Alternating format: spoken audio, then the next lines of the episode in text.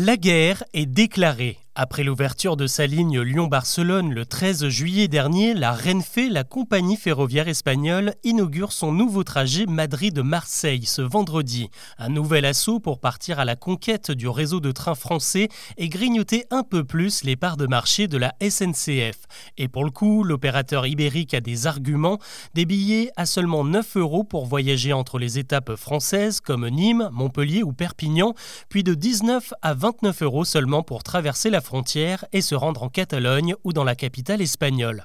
Alors pour le moment, il ne s'agit que d'une offre de lancement, hein. les prix devraient finir par grimper dans les prochains mois, mais en attendant, beaucoup de monde en profite. 70 000 personnes ont déjà réservé un trajet en seulement un mois et 40 000 de plus pour la nouvelle ligne qui relie Madrid à partir de ce 28 juillet. Cet été, les trains des deux lignes ne circulent que le week-end, mais ils vont devenir quotidiens à partir de la rentrée pour un total de 28 trajets par semaine et près de 10 000 passagers potentiel.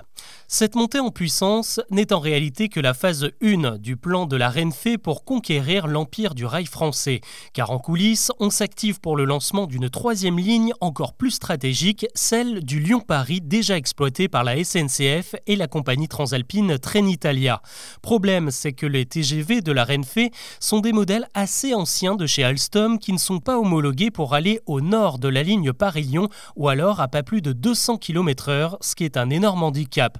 L'opérateur a donc passé une commande d'une dizaine de trains flambant neufs qui sont actuellement en cours d'assemblage dans les usines de son constructeur national, Talgo. Des modèles jamais vus, plus larges, capables d'embarquer 520 passagers avec trois sièges côte à côte et deux sièges de l'autre côté du couloir.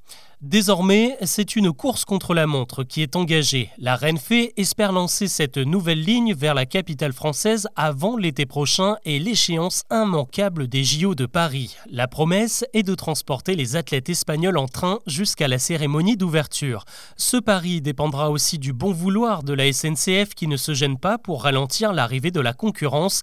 D'ailleurs, pour aller un peu plus loin et si le sujet vous intéresse, je vous invite à écouter l'épisode de Mon Empire du 8 dernier dans lequel je vous dis tout de la stratégie de l'opérateur français pour conserver son quasi-monopole.